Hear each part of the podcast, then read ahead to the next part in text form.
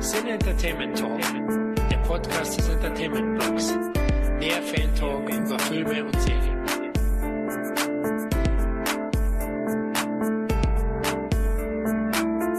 Hallo liebe Hörer zu einer weiteren Ausgabe des CET Podcast. Hier ist der Florian.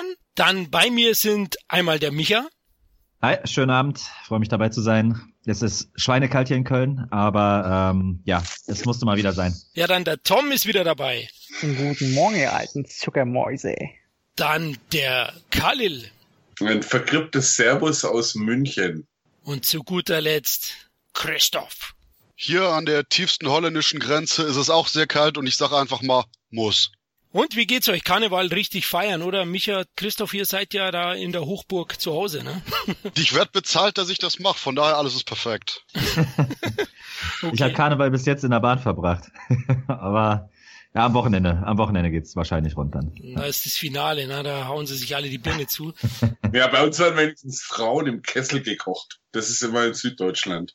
So, ich wollte schon sagen, wo in Afrika bist du, aber das wäre rassistisch, oder? habt, ihr, habt ihr das nicht mitbekommen? In, in irgendwo in Baden-Württemberg bei dem Umzug haben sie tatsächlich so ein paar Deppen eine Frau in einen Kessel mit heißem Wasser reinkieft.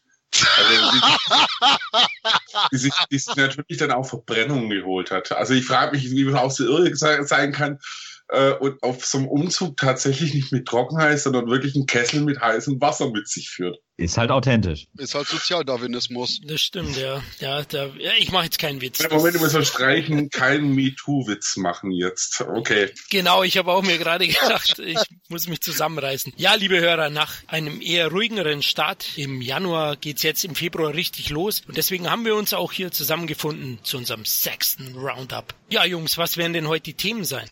Super Bowl Trailer. Filme, die wir gesehen haben und die wir nicht spoilern werden, also Gemach, hier wird nichts verraten. Ein kurzer Abstecher auf die Fantasy Filmfest Nights. Filme, die ich noch nicht gesehen habe, aber trotzdem haten werde. das ist das Spannendste. Guter Mann, guter Mann.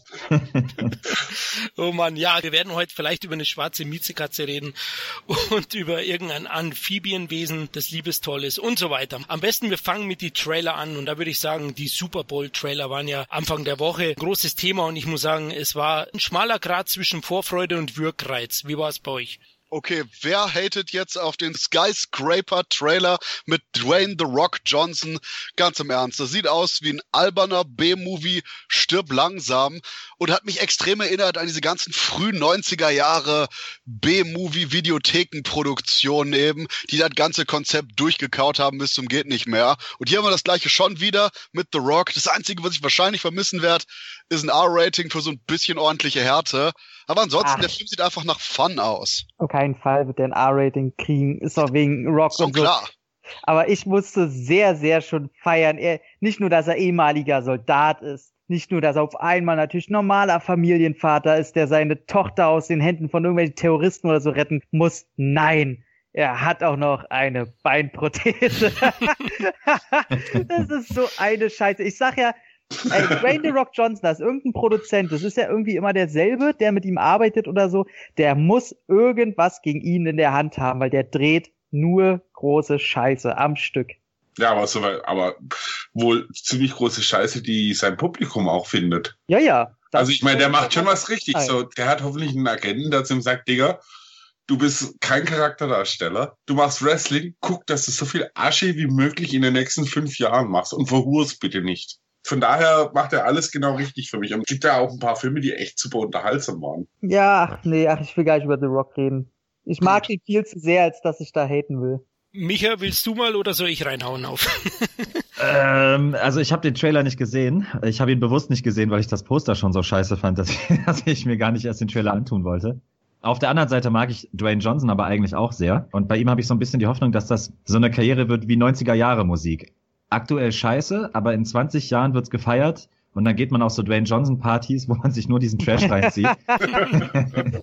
Keine Ahnung, ich, ich hoffe da noch an Happy End. Ja, bei mir ist es ein bisschen anders. Also ich fand ja San Andreas einigermaßen unterhaltsam, aber der war ja auch schon so ein Welthit, das konnte ich überhaupt nicht nachvollziehen. Und für mich schaut jetzt der aktuelle Film ja eigentlich aus wie San Andreas 2. Aber ich wusste natürlich nicht, selbe Produzent, also klar, da ist schon gewisserweise ein Konzept dahinter, das ja auch Erfolg hat.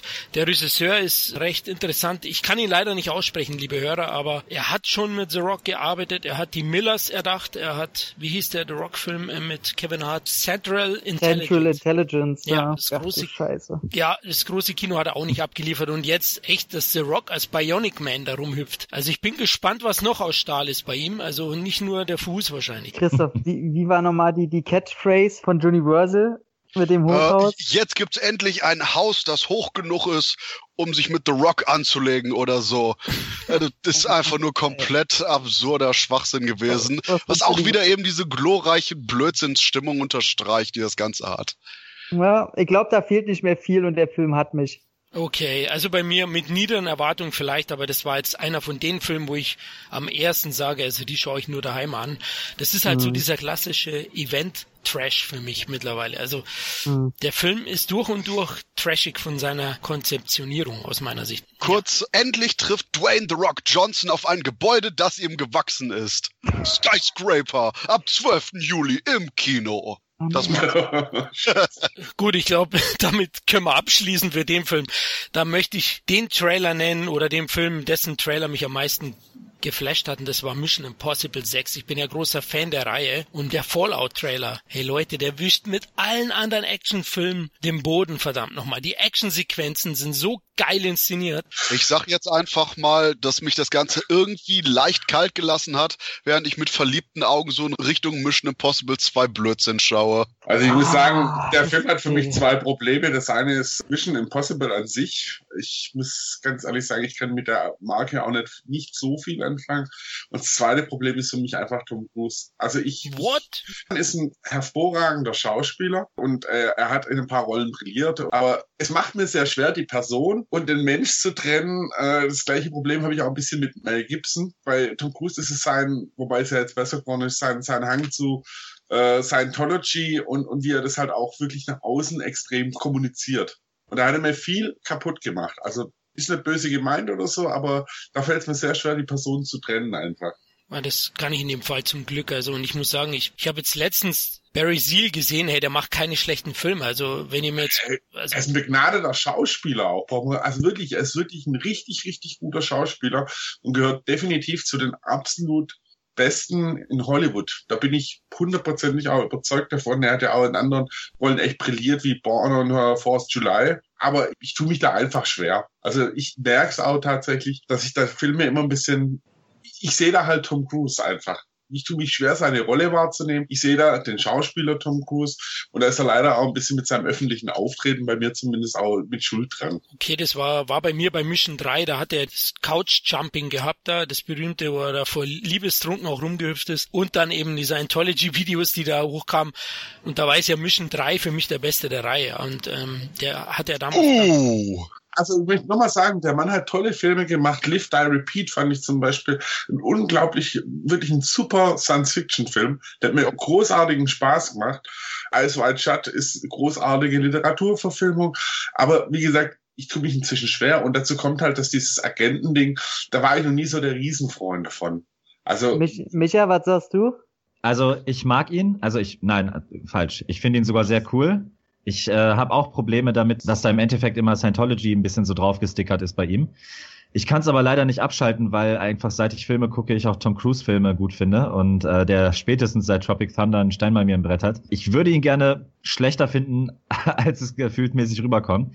Und ich finde auch die, ich nenne es mal die neue Reihe, die ja doch so ein bisschen anderen Charme hat, weil sie so ein bisschen weggeht nur von ihm, sondern mehr auf das ganze Team äh, schielt, zum Beispiel jetzt mit Simon Peck und Jeremy Renner oder jetzt mit Rebecca Ferguson. Wobei ich im Trailer, glaube ich, auch Michelle Monaghan gesehen habe. Das richtig, heißt also, ja. vielleicht gibt's da sogar einen richtig niceen Catfight noch. Keine Ahnung, mal gucken. ähm, ich ich finde die tatsächlich auch von der Inszenierung her als Franchise-Reihe mit am besten. Also mir war von vornherein schon klar, dass das eins meiner Highlights des Jahres wird. Ah, okay. Leider. Bin ich, bin ich auch absolut beide. Ich sage euch, ich finde auch den dritten Teil am besten. Den, ich auch. den, den zweiten kann, ich habe den letzten nochmal probiert, weil ich die Serie ja nochmal geguckt habe. Ich kann den zweiten nicht mehr komplett gucken. Der, der, der geht, der geht einfach nicht mehr. Aber muss auch sagen, ich finde sehr cool, also ich sag auch, den Trailer habe ich mir bis heute 20 Mal schon angeguckt oder um die 20 Mal. Einfach weil der so geil ist und dass ihn noch keiner erwähnt hat. Für mich das absolute Highlight, das fucking Tier Henry Cavill. Superman. Ey, der, der, der Typ, der kann von mir aus das Franchise übernehmen, so als neuer Ethan Hunt oder Ethan Hunt Ersatz. Wahnsinn. Nicht, dass ich was gegen Tom Cruise habe, auch wenn ich Scientology-Bücher und alles gelesen habe und auch Sachen über ihn da drin dann erfahren habe. Mir alles egal, der Typ ist geil. Aber dann hätte ich lieber einen zweiten Teil für Codename Uncle. Ja. Da war Henry Cavill nämlich auch fucking großartig drin. Und der Punkt ist nicht, dass ich Teil 2 am meisten mag, aber ich habe bei Teil 2 von Mission Impossible am meisten Spaß, weil der John Woo auf seiner absolut albernsten Phase ist. Und wenn ich von den generellen Filmen gehen müsste, würde ich wahrscheinlich zwischen Teil 1 und 4 schwanken wen ich am besten mag. Bei Teil 3 fand ich einfach nur, dass mich, dass mir irgendwie das Ganze gar nichts gegeben hat. Wobei ich aber auch irgendwie noch ständig sauer war bei Teil 3, dass man jetzt irgend so ein komisches Weißbrot als Love Interest von Tom Cruise angefordert hat, wo man quasi diese wunderbare Darstellerin von Teil 2 hat und zu sagen so, nö, wir machen irgendwas anderes draus, obwohl wir die hier zur Seite schieben, sich so, äh, was? Wir das. Ey, die in Teil 2 war das allerletzte. Keine Ahnung, die sah definitiv ey, besser aus. Auf keinen Fall. Ey, Sandy Newton, Michelle Monik, äh, okay, da, nee. Ich, nächster Film. Ja, aber, aber ich muss auch sagen, die, die John Woo-Ästhetik, die hatte schon was. Also. Leute, hör auf! Okay, nächstes Thema, Kinder. Ja, ich merke schon, äh, lasst uns zum nächsten großen Franchise kommen, das dieses Jahr wieder fortgesetzt wird. Jurassic World, der echte, richtige, der gescheite Trailer. Der vollkommene Trailer war jetzt draußen. Es gab ja davor den wo man dachte, oh, die haben den ganzen Film schon erzählt mit dem Vulkanausbruch, einschließlich des Finales, aber es soll ja doch anders sein. Micha, wie fandst du den? Ich weiß, du bist ein großer Dino-Fan. Oh ja, mich catcht der total. Aber das ist, wie du schon sagst, ich bin ein riesengroßer Jurassic Park-Fan. Mich hat auch Jurassic World gecatcht, äh, also die Trailer. Äh, deswegen muss ich diesmal ein bisschen vorsichtiger sein, wobei ich allerdings auch ein Fan von dem Regisseur bin keine Ahnung, wie viel Eigeninitiative er da jetzt mit reinbringen durfte in den Film. Im Trailer meine ich zu erkennen, dass das ganz gut geklappt hat. Auch wenn die so ziemlich jeden Jumpscare schon verraten haben, wahrscheinlich den es jetzt in diesem Film geben wird. Aber ähm, so rein von der Optik her, äh, sogar das CGI hat sich meiner Meinung nach deutlich verbessert, noch vom ersten Trailer jetzt zum zweiten hin. Und ähm, ja, dass der, dass der das Rad jetzt nicht großartig neu erfindet, wenn man so das, wenn man die Schablonen übereinander legt, dann ist das im Prinzip vergessene Welt ja gut, diesmal bricht halt ein Vulkan aus, aber so im Großen und Ganzen kommen jetzt halt die Dinos aufs Land und dann geht's weiter. Da steht ja sogar wieder ein Dino in einem Kinderzimmer. Also das, das, man hätte das vielleicht geschickter lösen können. Keine Ahnung. Ähm, ich bin kein Fan von diesen ganzen das hatten wir in der Alien-Diskussion ja auch schon, bei äh, Alien die Wiedergeburt.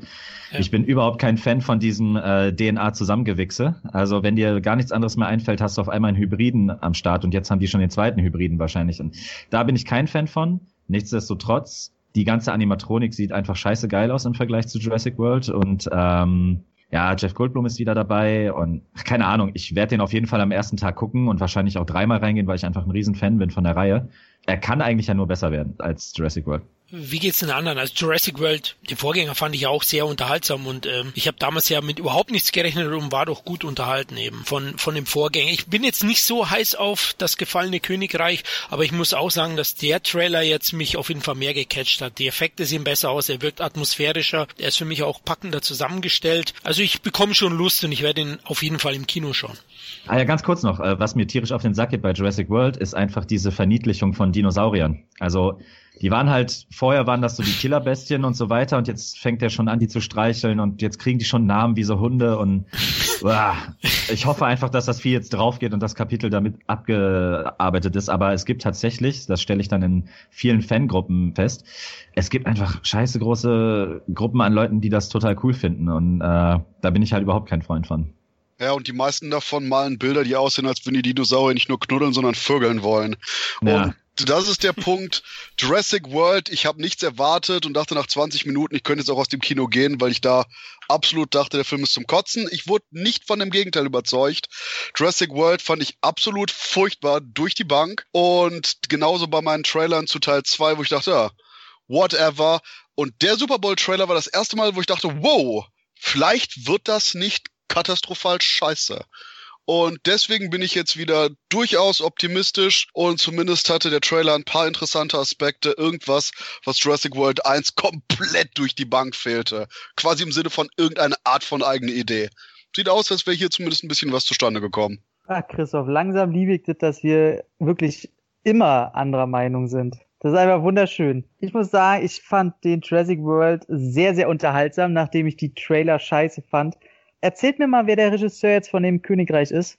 Ist das dieser Boyega Bon, dieser Spanier? Bayona, ja. Hm? Ach, den hasse ich ja, ey. ich finde, glaube ich, keinen Film von ihm gut. Nee, ich finde auch den, den Trailer tatsächlich einfach, der ist mir so krass egal.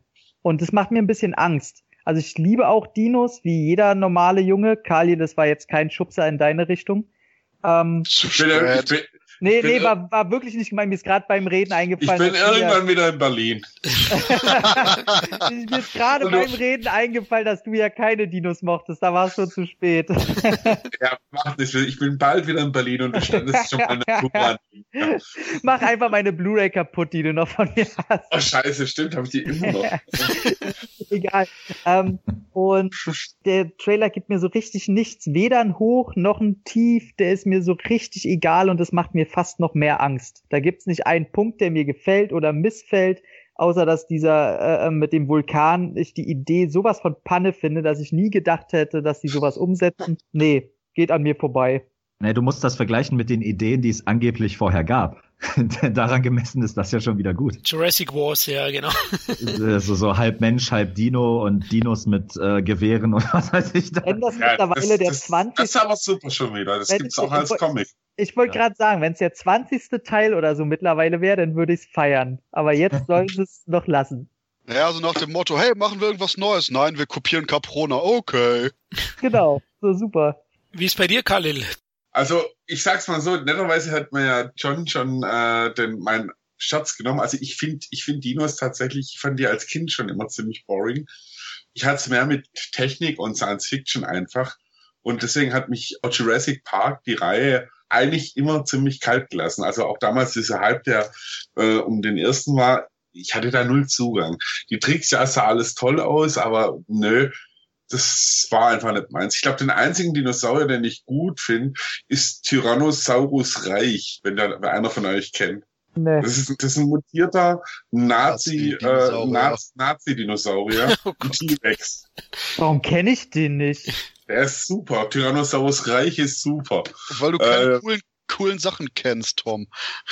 Ja, also äh, ich wüsste eigentlich mal wieder Bild. Also ist, da gibt's ein nettes Spiel mit seiner Sprechblase, wo er sagt, wo kommen diese Äffchen denn? Also großartig, wie es heute ins Amerikaner ins Deutsche übersetzt haben. Nee, aber deswegen, der Trailer hat mich kalt gelassen, wie mich äh, Jurassic Park generell kalt lässt und next, please. Ja, kalt lassen. Da kommen wir gleich zum nächsten Trailer. Ich bin ja ein, ein großer Star Wars Fan, wie ihr wisst, liebe Hörer, und mich hat leider auch Solo A Star Wars Story völlig kalt gelassen. Also es war für mich bisher der enttäuschendste Trailer. Jeder Trailer hat mich von den neuen Star Wars Filmen immer getriggert, aber der null. Also da gab es keine einzige Szene, wo ich irgendwie Gänsehaut hatte oder ähnliches, wie es eben bei den anderen Trailern war. Und meine Erwartungshaltung ist jetzt schon extrem runtergeschraubt. Ich werde natürlich ins Kino gehen als Star Wars Fan, aber also wirklich viel erwarten, vor allem natürlich durch die Entstehungsgeschichte, die ja schon sehr krude ist und sehr wild, ähm, werde ich da nicht mehr viel erwarten und ich glaube, es wird sicherlich der am wenigsten erfolgreiche Star Wars Film von den neuen. Wie ist bei euch? Ja, ähm, ich wollte den tatsächlich gern haben, allein weil schon vorher alle so viel raufgeschlagen haben. Und dann habe ich den Teaser gesehen und danach kam jetzt der längere Trailer raus und ich muss auch sagen, nicht nur, dass die ganze Bildsprache, das sieht für mich aus wie halt Guardians of the Galaxy 3, The Shitty Sequel. Ich sehe in dem Trailer noch null Eigenständigkeit und man muss leider sagen, Harrison Ford hat der Rolle zu sehr den Stempel aufgedrückt. Da kannst du nichts machen. Vielleicht hätte es ein anderer besser gemacht, aber von dem, was ich da jetzt gesehen habe, von den Bildern, entweder kann man es nicht anders besetzen oder fehlbesetzt. Da kann ich mich noch nicht entscheiden. Also ich fand es auch schrecklich, was ich da gesehen habe. Aber du genau wie Tom gesagt hat, äh, kann ich nur unterstreichen. Einzige, wo ich immer noch denke, vielleicht ist ja Donald Glover als Space Pimp Lando Calrissian Aber ich hätte lieber einen Lando Calrissian-Film gesehen als einen Solo-Film. Von daher, keine Ahnung. Mhm. Ja, auf jeden Fall. Hätte gut in die Black Panther-Zeit jetzt gepasst, ne? ah ja, äh, wo, äh, ich wollte nur gerade kurz reinwerfen, äh, Sandy Newton spielt mit.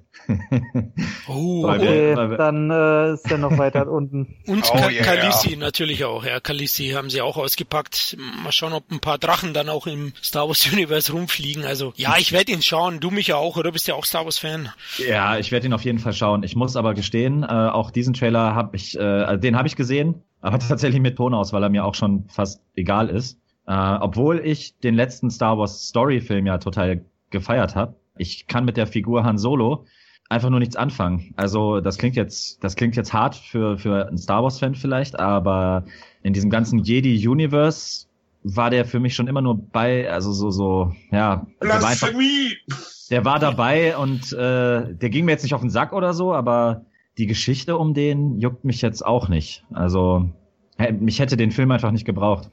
Ja, ich finde generell schon, wenn sie die Kopfgeldtiger und das alles mit reinpacken, Boba Fett ist ja auch eine geile Figur, kann ich es mir schon gut vorstellen. Und Harrison Ford. Also ich mochte Han Solo, also ich wollte im Kindergarten immer Han Solo sein, nicht Luke Skywalker. Also ich fand den schon cool. Ja gut, Aber ich wollte meistens Darth Vader sein. Oh. Aber das ist halt auch die Frage, äh, das selbe Gefühl hatte ich auch. Also man hat doch alles von Han Solo in den Filmen gesehen. Die ganze Figur braucht doch keine Geschichte. Das ist halt das Ding, was mich total verwirrt hat. Und da gibt's halt so viele Figuren, die eher, wie Christoph halt schon sagte, ein Lando Carissian-Film hätte viel mehr Interesse auch bei mir geweckt. Also jetzt, wenn sie schon in diese Kopfgeldjäger-Richtung gehen wollen. Naja, aber Lando Calrissian ist halt, also der Han Solo ist, glaube ich, sogar ein Begriff für Leute, die jetzt nicht unbedingt groß im Star Wars äh, Ding drin sind. Das, ob das ein Lando Calrissian ist, wage ich zu bezweifeln. Ist halt eine charismatische Figur. Und, nee, äh, klar, äh, aus Marketing-Sicht gebe ich dir ja da komplett recht, sicher. Und, und, und ich meine, ich finde, wenn ich mich da kurz einklinken darf, also ich, mich hat der Trailer ehrlich gesagt positiv überrascht, weil gerade nach dem, nach, nach dem, was du über die Produktion gelesen hast, dass sich ja echt alles sehr abenteuerlich angehört hat und dass sie diesen Trailer immer wieder verschoben haben, habe ich schon gedacht so, oh oh. Und äh, dann auch mit Hinblick auf die unsägliche Diskussion, die nach Star Wars 8 jetzt war, äh, habe ich echt gedacht, so, oh, jetzt bin ich echt mal gespannt, was da kommt. Und ich war echt positiv überrascht. Und ich finde es sehr spannend und äh, wenn, ich das so richtig gesehen habe, es sind ein paar Sachen, tauchen auch ein paar Sachen auf, die ich als Star Wars Fan kenne. Mimban, dass sie Mimban drin haben, ist super. Und also ein junger Solo, warum nicht? Bei einem Kirk hat es auch funktioniert für mich.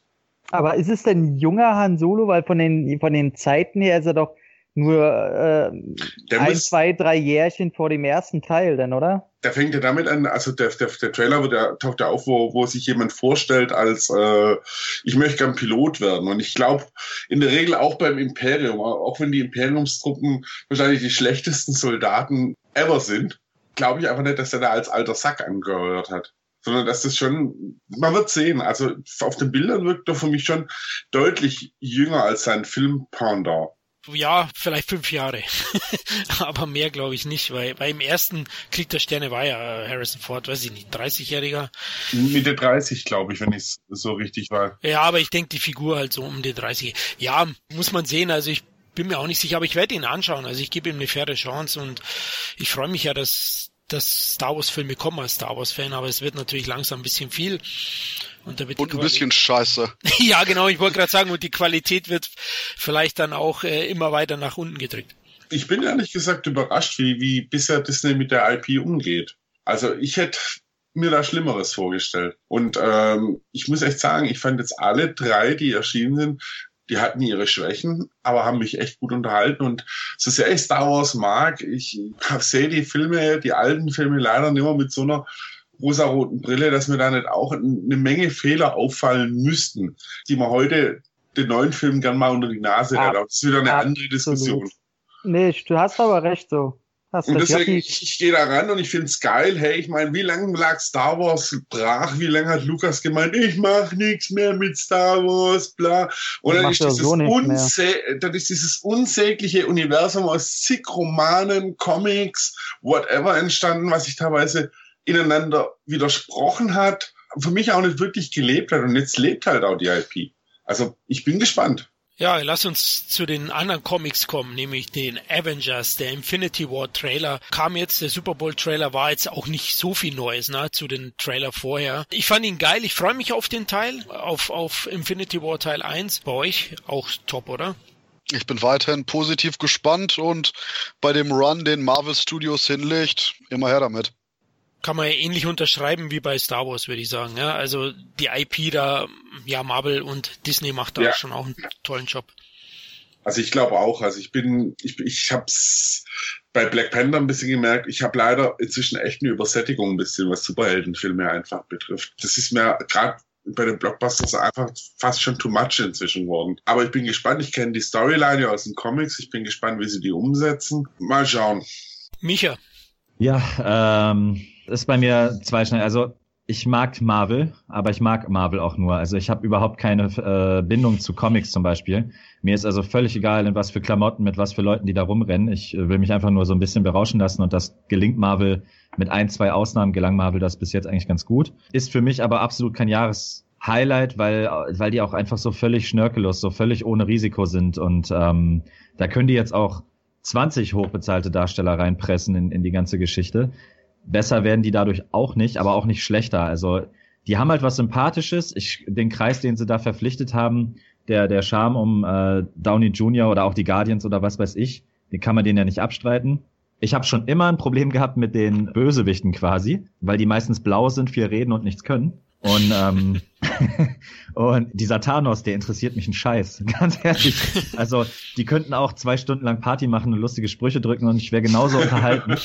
Ja, ist einfach so. Ich wäre genauso unterhalten. Ich weiß sowieso, dass der am Ende nichts reißen wird, der Typ. Und ähm, ja, keine Ahnung. Flasht mich jetzt nicht so, aber ich werde ihn mir auch im Kino ansehen, einfach weil es Unterhaltung ist. Gute Unterhaltung. Tom.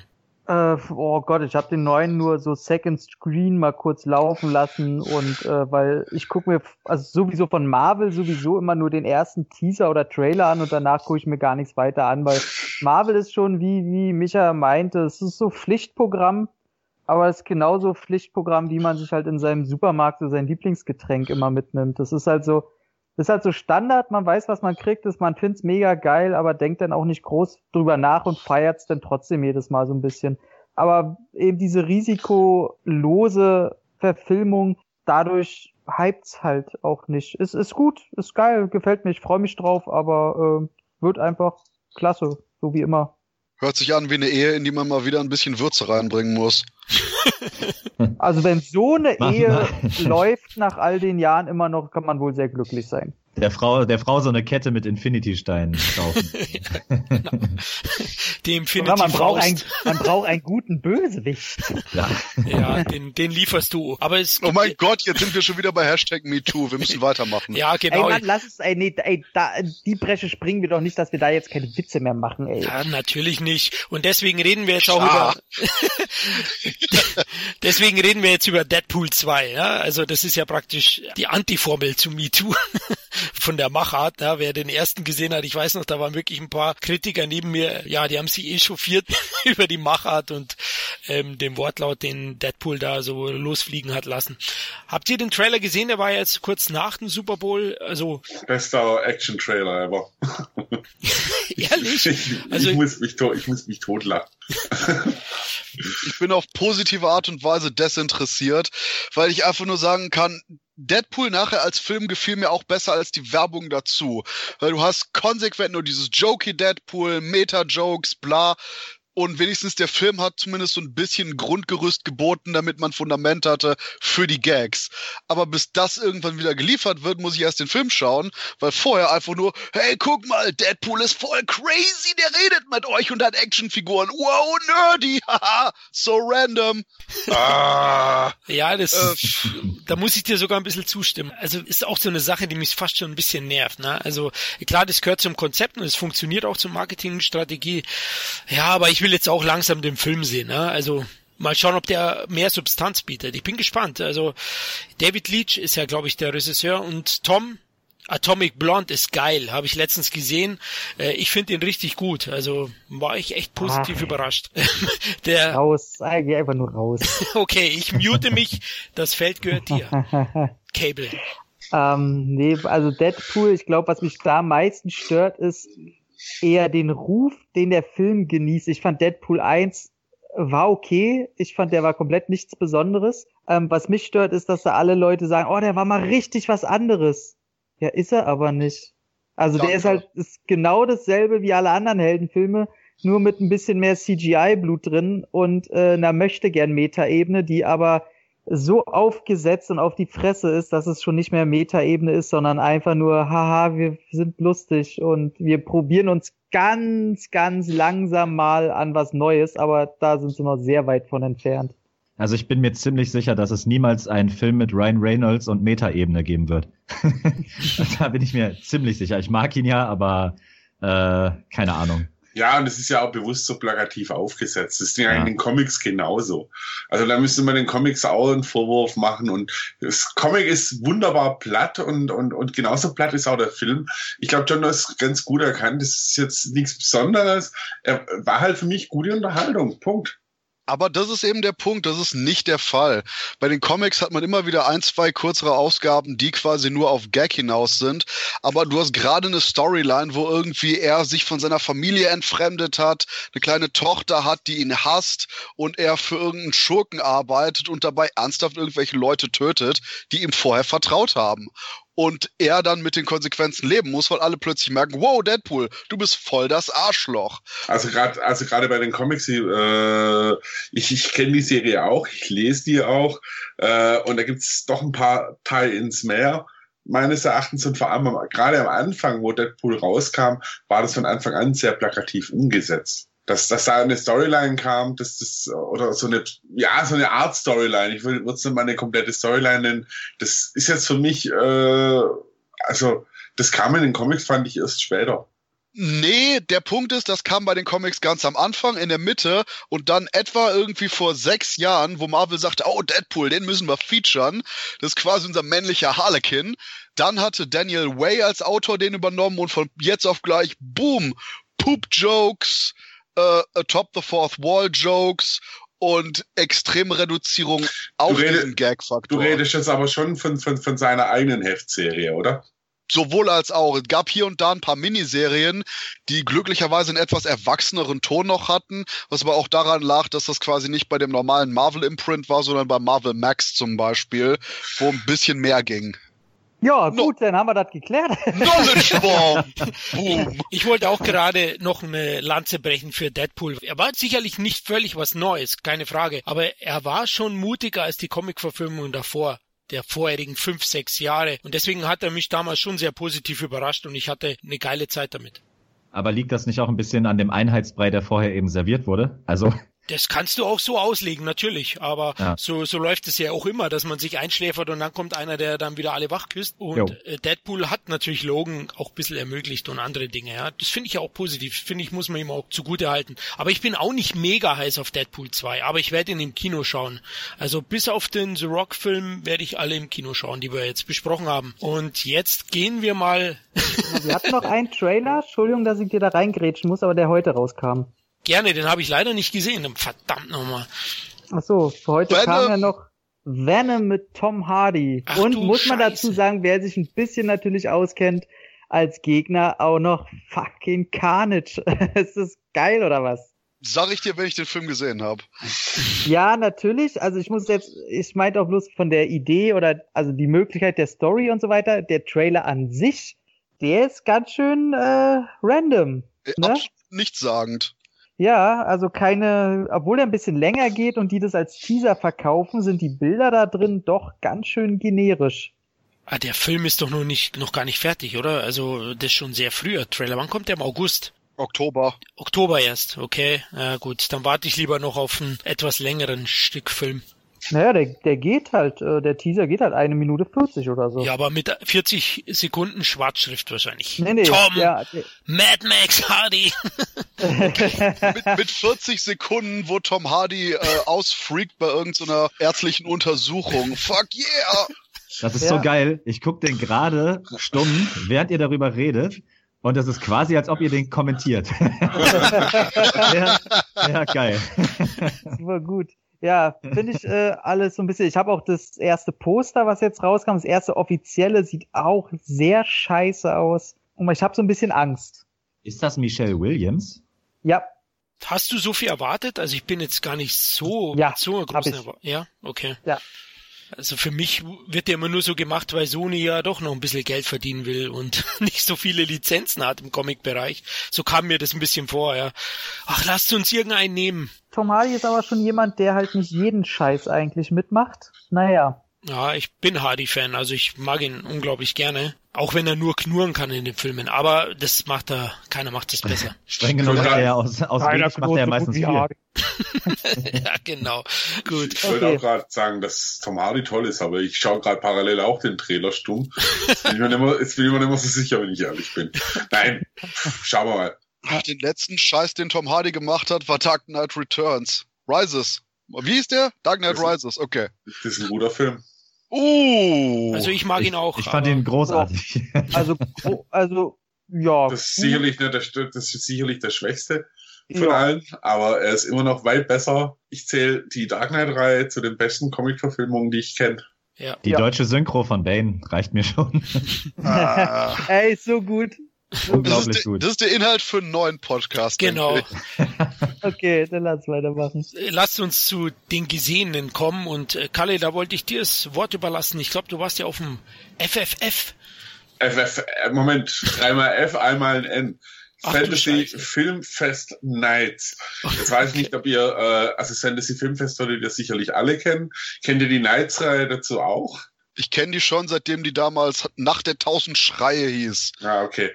Also die Night Ride, ich glaube, das, das fing mal an als eine kurze Reihe mit sechs Filmen, meistens im Frühjahr vor dem Fantasy Filmfest und ist inzwischen eine Reihe, ich glaube, inzwischen sind es sogar drei oder vier Veranstaltungen, die sie insgesamt machen mit der Nights-Reihe. Und das Gute bei der Nights-Reihe, finde ich, ist, dass die meisten Filme da überraschenderweise da ein bisschen einen fantastischeren Einschlag haben als beim normalen Fantasy-Filmfest. Würdest du das auch so sehen, Christoph? Also ich schätze mal, du warst da bestimmt auch schon ein, zwei Mal.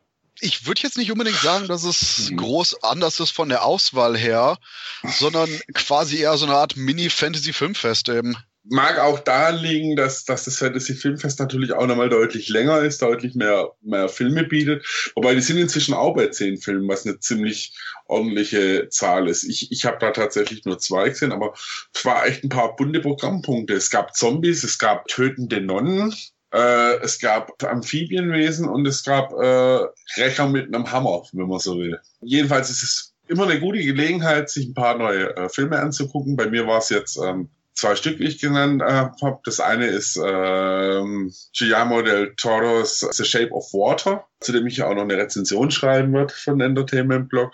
Und das andere, da war ich sehr, sehr gespannt drauf, weil äh, ihren äh, Erstlingsfilm fand ich großartig, beziehungsweise den ersten, der richtig erfolgreich war. Die Rede ist von Lynn Ramsey, die We Need to Talk About Kevin gemacht hat. Äh, den kennt ihr wahrscheinlich alle, oder? Ja. Mhm. Ja. Mhm. Und äh, die Dame hat jetzt quasi, nachdem sie wohl die letzten paar Jahre einen ziemlichen Katastrophendreh hatte, sollte ein Western kommen. Was daraus geworden ist, weiß niemand so genau. Es muss ziemlich viel schiefgelaufen sein. Jedenfalls äh, hat letztes Jahr kann ihr neuer Film gestartet mit Jacqueline Phoenix in der Hauptrolle. A Beautiful Day. Für den, äh, für die Rolle hat auch Phoenix äh, hat die Goldene Palme für Schauspieler bekommen, quasi in äh, Cannes. Äh, wovon handelt Ein äh, Kriegsveteran äh, verdient sich seine Kohle damit, indem er für Geld Leute verfolgt, die Kinder entführt haben, oft äh, auch mit Hintergrund sexueller Missbrauch. Und äh, er wird dann auch noch äh, besonders gut bezahlt, wenn er entsprechenden Leuten wehtut. Ich fasse es jetzt mal relativ kurz zusammen, weil ich will den Film eigentlich nicht groß spoilern. Der läuft auch im April oder Mai, April läuft er im deutschen Kino an. Ich kann nur sagen, es ist ein ziemlich kruder Film. Wie fandeten ihr We Need to Talk About äh, Kevin? Sehr geil. Da schließe ich mich jetzt der äh, Kürze und Würze einfach mal an. Ja, ging, ging mir tatsächlich auch so, aber ich, ich, ich fand ihn auch in ein paar, also auch durchaus verstörend. Und das ist äh, Beautiful Day tatsächlich auch irgendwo. Also äh, Jacqueline Phoenix, den ich sowieso sehr schätze als Schauspieler, hat eine Wahnsinnspräsenz und ähm, es ist wirklich ein äußerst unangenehmer Film, aber das war ja wie Need to Talk About Kevin auch schon irgendwo der ein bisschen so, äh, ja, ziemlich ins Sessel drückt. Wer da sowas wie ein Mann sieht rot oder wie die ganzen Revenge-Filme heißen, erwartet, dem kann ich sagen, das, das wird enttäuschend, weil damit hat der Film definitiv gar nichts zu tun. Es ist auch schon irgendwo habe ich den Vergleich zu Taxi Driver gelesen.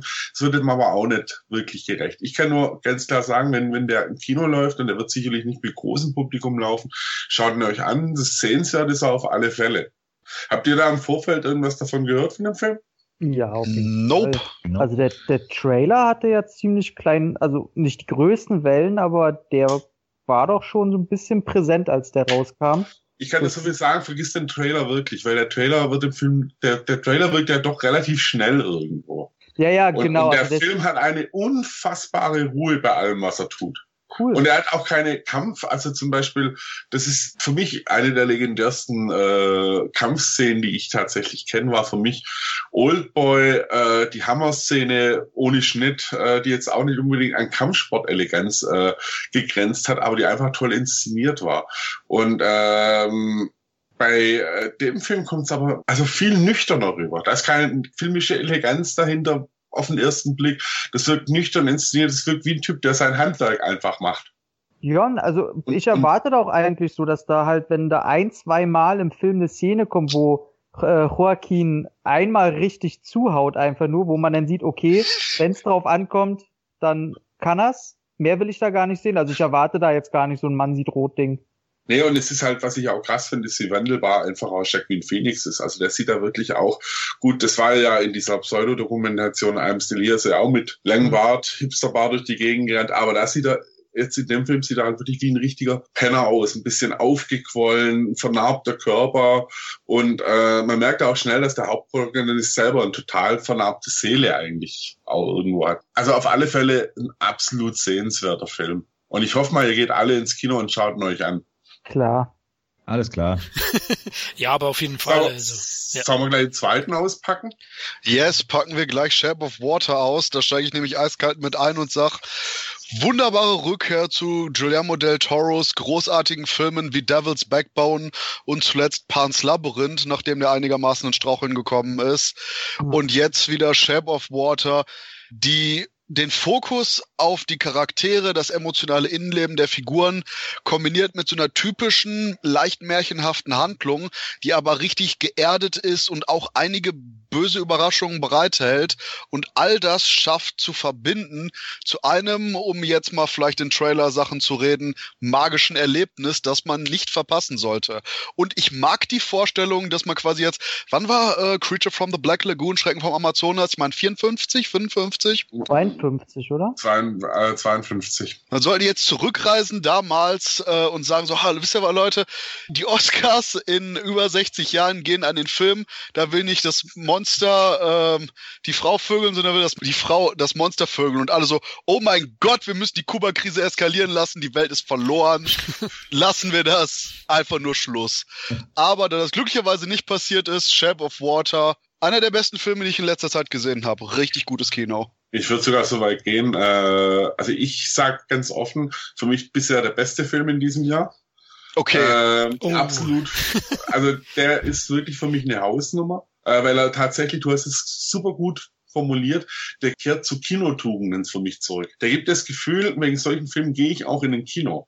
Das ist ein Film, der es tatsächlich bei mir geschafft hat, äh, dass ich quasi zwei Stunden das Kino null wahrgenommen habe. Und ähm, also ich weiß nicht, welchen Rahmen du gesehen hast. Ich habe auch gemerkt beim Fantasy Filmfest, der Film, der hat wirklich für große Begeisterung gesorgt.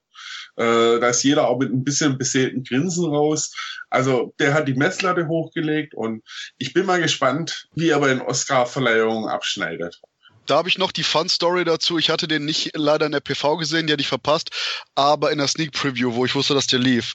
Und neben mir saß irgendwie so, ich glaube, gerade Anfang 18-jähriges, wenn nicht jüngeres Mädchen, das am Anfang ganz angetan war, erstmal so ein bisschen irritiert und dann als eben die Beziehung äh, an Hitze aufnimmt zwischen den Figuren, so, nein, nein, das geht doch nicht. Ach, die ist ja krank. Oh mein Gott, ah, ah, ich muss jetzt Popcorn holen. Ach, das ist aber auch so gut. Ah, ich weiß nicht, ich so. Es ist gut, voll, ich, ich aber du solltest jetzt die Klappe halten. Okay. Weißt du, und deswegen gehe ich gerne aufs Fantasy-Filmfest, dass niemand neben dir das so Mist erzählt. Also, oh, da, da hatte ich ein paar Erlebnisse, die das ja, definitiv, äh, definitiv. Das war jetzt auch Augenzwinkern gemeint. Nee, aber es ist ein toller Film.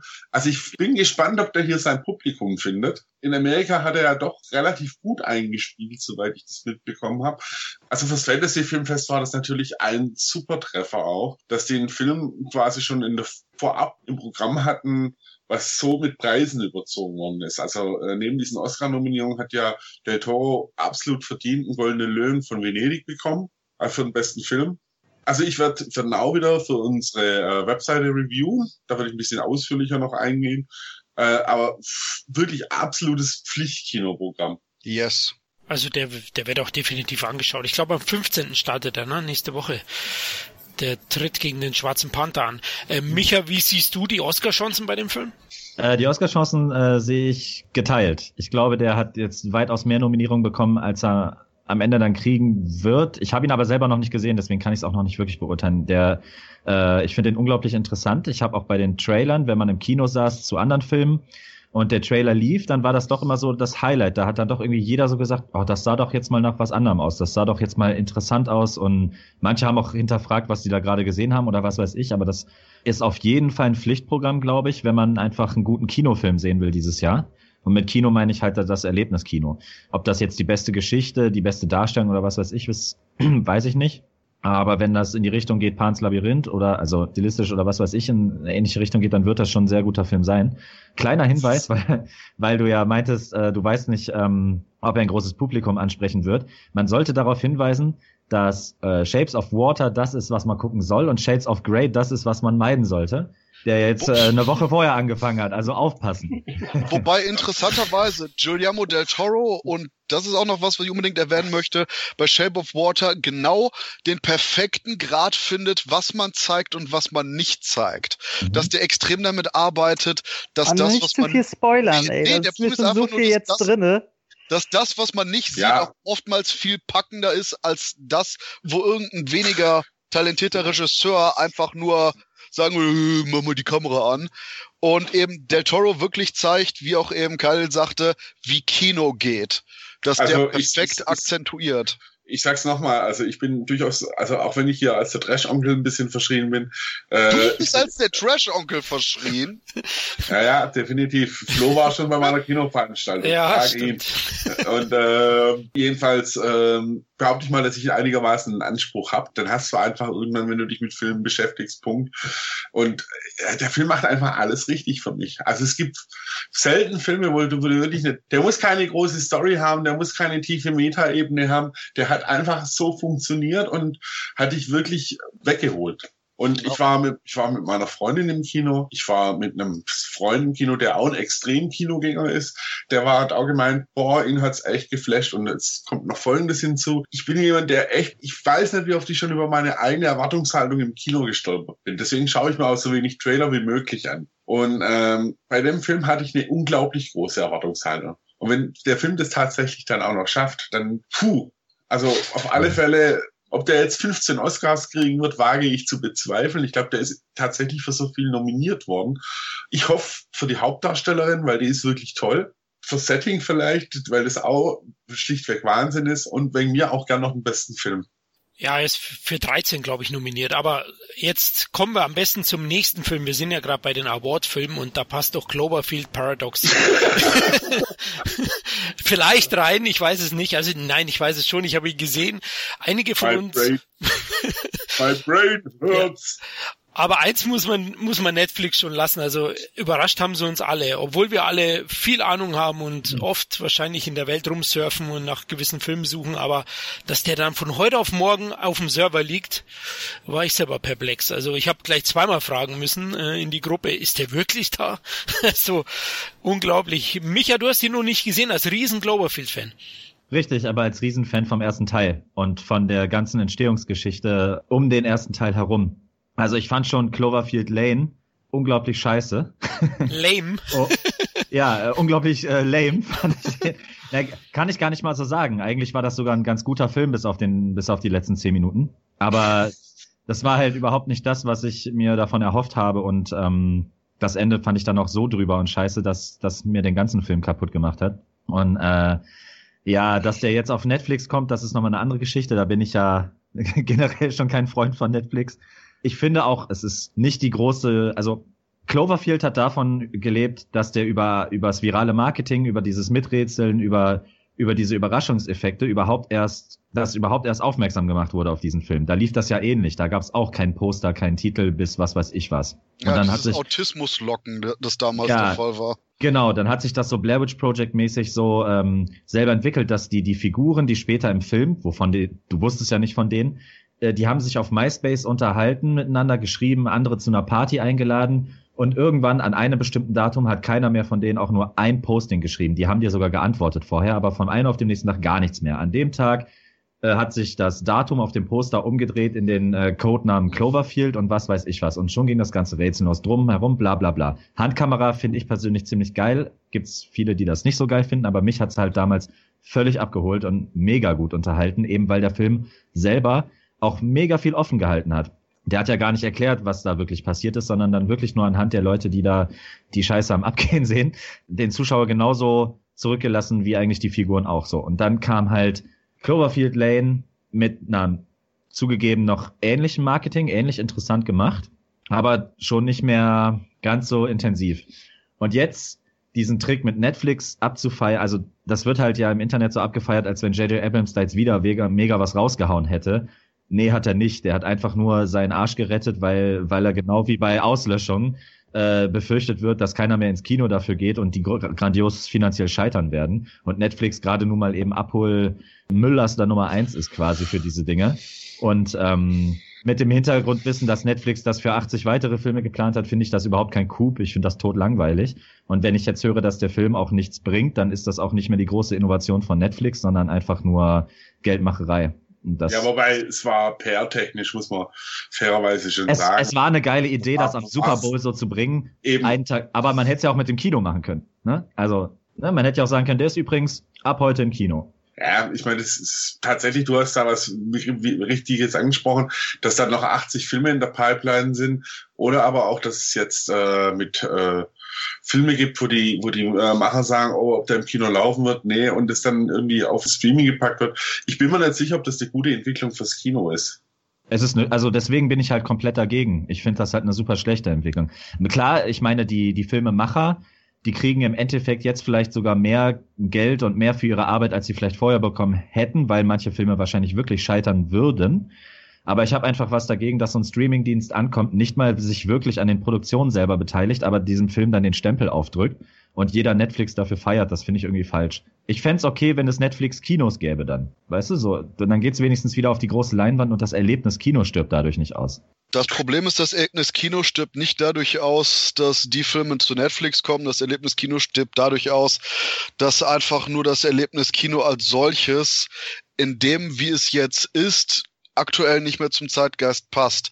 Das Problem ist, so sehr wie ich selber hasse, das zu sagen, aber es gibt einfach so viele Alternativen, die vor allen Dingen auch einfach nur dafür sorgen, dass das drumherum angenehmer ist als das, was man heute in vielen, vielen Kinos serviert bekommt. Dass ja, es ganz klar ist, dass eben die Leute immer weiter quasi zum Heimkino gehen und dort sich mit Freunden versammeln, um irgendwas zu gucken. Was ich zum Beispiel mitbekommen habe bei Cloverfield jetzt, wo so Leute gesagt haben, oh, der Film ist da, hey, komm, lass mal schnell alle treffen hier nächsten Abend, gucken uns das an. Und dass das quasi zu so einer Art Happening gemacht wurde. Und deswegen denke ich, dass noch irgendwas ganz mehr das Kino aktuell aufrütteln muss. Und ja, Cloverfield Paradox eigentlich nur ein Symptom ist, aber. Sehe ich wie du, aber sehe ich wie du. Ich meine, wir leben halt in einer Zeit, wo da verschieben sich bestimmte Sachen. Da, da sind wir wahrscheinlich auch ein bisschen, die sich die Wohnung mit so Sachen noch vollstellen oder, oder regelmäßig ins Kino gehen, äh, schon ein bisschen Dinosaurier. Also die, die Generation, so, sagen wir mal, Alter meiner äh, Stief, Anführungszeichen, Tochter, 18, die, die, die ist gewöhnt, Stream, bla, und Netflix, Amazon und, und Kino gehen ist dann oft manchmal nicht, weil es halt auch teuer ist. Da geht man dann lieber in einen Club feiern und guckt sich danach irgendwas an.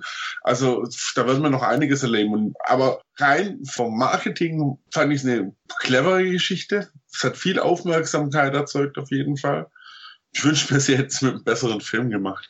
Ja, ich meine, das ist genau der Punkt. Wir reden die ganze Zeit um das drumherum, weil ich sage jetzt mal ganz eiskalt, der Film ist nicht furchtbar, aber der Film ist auch leider nichts ansatzweise Besonderes und ist so komplett irgendwas, was man nachts auf Netflix schaut, ohne irgendwelche Skrupel zu haben, dabei einzuschlafen.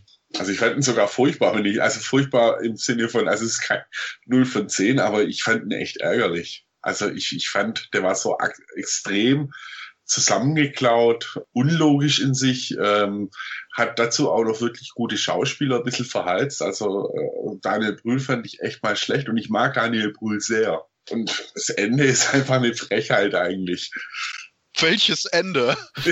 Ja. wir spoilern ja nicht, aber top. Nee, nee, aber, aber, aber das ganze Ding, also ich, ich habe mir echt gedacht, geil, ich habe ja gerade fast anderthalb, zwei Stunden meines Lebens verschwendet. Und ich, ich stehe auf Science Fiction und ich gucke mir auch echt Science Fiction an, wenn sie nicht gut ist oder wenn sie nur Durchschnitt oder so. Aber bei Cloverfield war ich echt, also da war ich echt enttäuscht, weil äh, teilweise wirklich dieses, also wild zusammengeschwurbelt, aber nichts Rechtes. Ja, Tom, wie fandst du das Dimensionenhopping? Ja, also für mich so ist viel es. zu spoilern. Also, ja, nee, äh, ich habe ja auch die Kritik schon geschrieben da beim Entertainment-Blog und bei mir hat er ja sechs von zehn bekommen, aber nur aus der Prämisse heraus, weil also diese Scheiße, die da zelebriert wird, die ist einfach in ihrer Unglaubwürdigkeit für mich unterhaltsam, weil ich sonst, also ich kannte, sowas gehört nicht ins Kino. Als B-Movie würde da nicht Cloverfield draufstehen, hätte das kein Schwein interessiert. Und das ist auch der einzige Grund, wie sie den Film noch retten konnten. Der war vor einem Jahr schon komplett fertig. Die Darsteller wussten gar nicht, dass da, dass das jemals ein Cloverfield-Film werden sollte. Und äh, ich denke mal, das hatte ich auch schon geschrieben, die äh, wollten damals einfach einen Science-Fiction-Film haben. Ähm, kann da mal irgendwie am Mikrofon aufhören, jemand äh, rumzuknirschen mit irgendwas? Und äh, Alien, Alien Covenant und äh, äh, Live war halt scheiße gelaufen. Deswegen haben sie gesagt, oh, und unser Film ist ja auch schon nicht so gut. Was machen wir denn jetzt? Na, dann kam da einer um die Ecke, oh, komm, wir drehen noch zehn Minuten, die mit irgendwelche Szenen können Cloverfield draufknallen und man sieht es halt, jede Szene, wirklich jede einzelne, die auch nur ansatzweise da halt für Cloverfield-Feeling sorgen soll und in dieses Franchise irgendwie zugehörig sein soll. Kannst du bitte Cloverfield sagen? Ich krieg gerade eine Kirre. Cloverfield.